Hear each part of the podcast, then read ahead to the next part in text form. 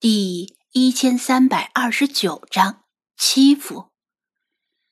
张子安早知道小胖墩儿是个不折不扣的吃货，居然还问凤蝶幼虫能不能吃。正好遇到小芹菜用椰枣缠缠他，让他只能看不能吃。没想到小胖墩儿居然舔着脸走过来，伸出小胖手。向小芹菜搭讪道：“同学，你认识他吗？老师不是不让咱们吃陌生人的东西吗？快给我，我帮你扔了去。”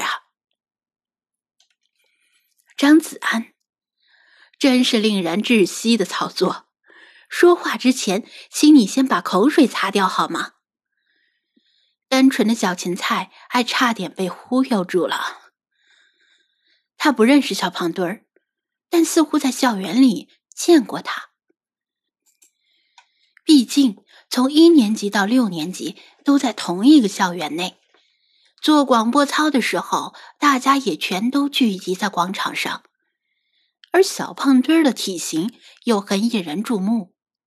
呃，我认识店长哥哥，他不是陌生人。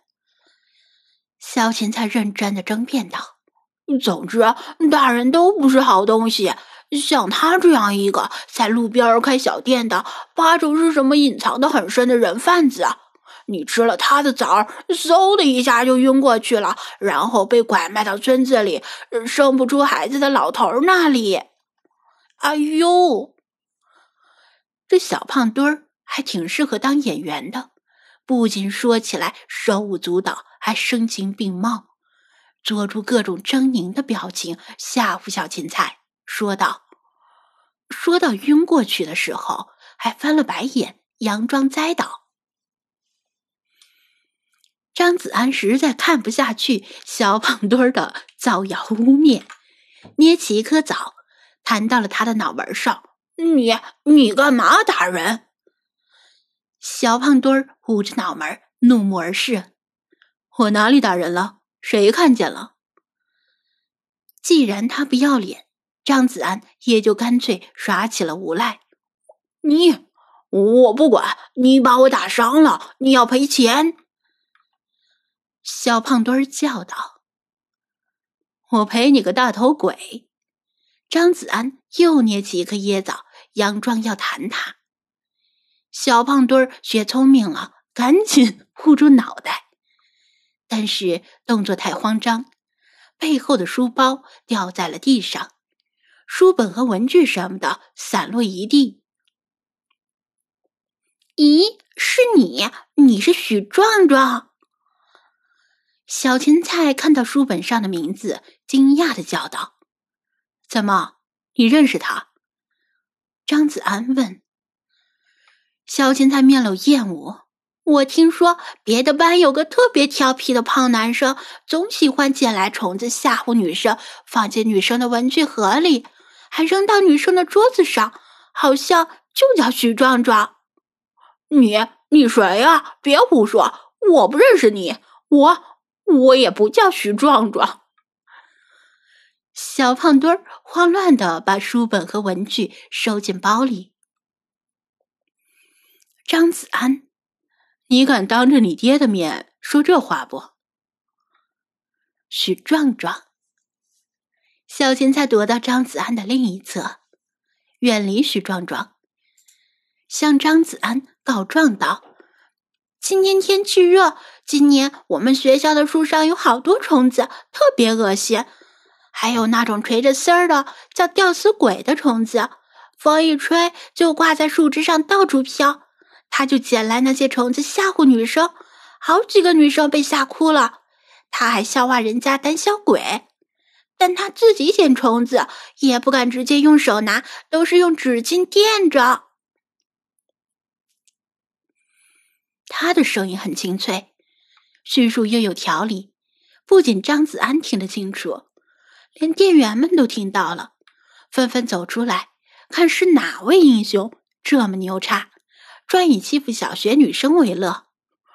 别别胡说，我才不是那种人，我我要上学了。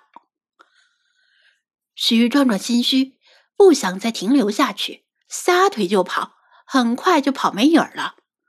别看他胖，跑起来还挺快。其实就算他留下来，只要脸皮厚一些，张子安也拿他没办法。毕竟有未成年人保护法，张子安打他是犯法，他打张子安，却可以用小孩子不懂事来一笔接过。小芹菜，你没有被他欺负过吧？张子安问道。小芹菜摇头。两只可以代表周几的小辫子也跟着一起晃。没有，他跟我不是一个班的。老师不管吗？他追问道。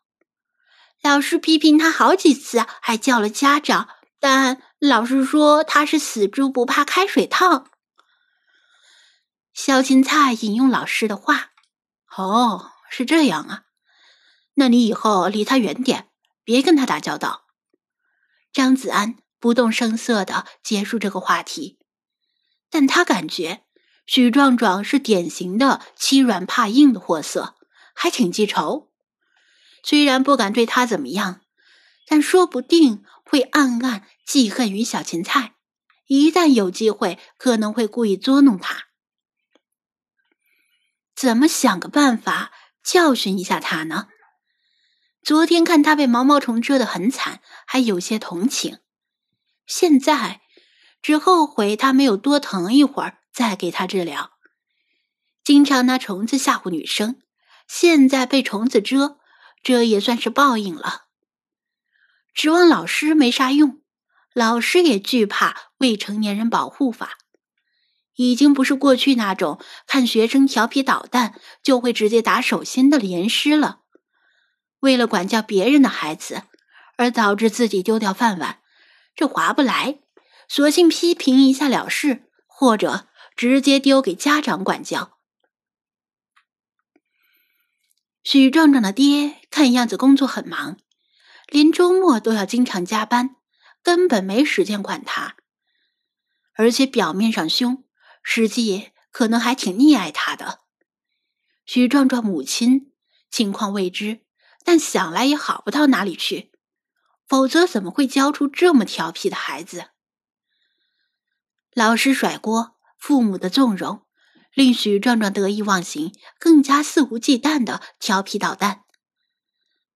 拜托，弗拉基米尔和他的流浪猫当然可以教训他，而且不用触犯未成年人保护法，毕竟法律是针对人的，不是针对猫的。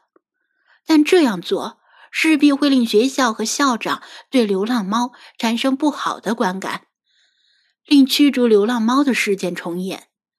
看来只能自己动手，丰衣足食了。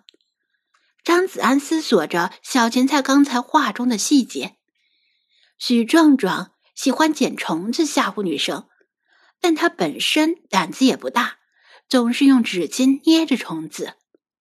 嗯。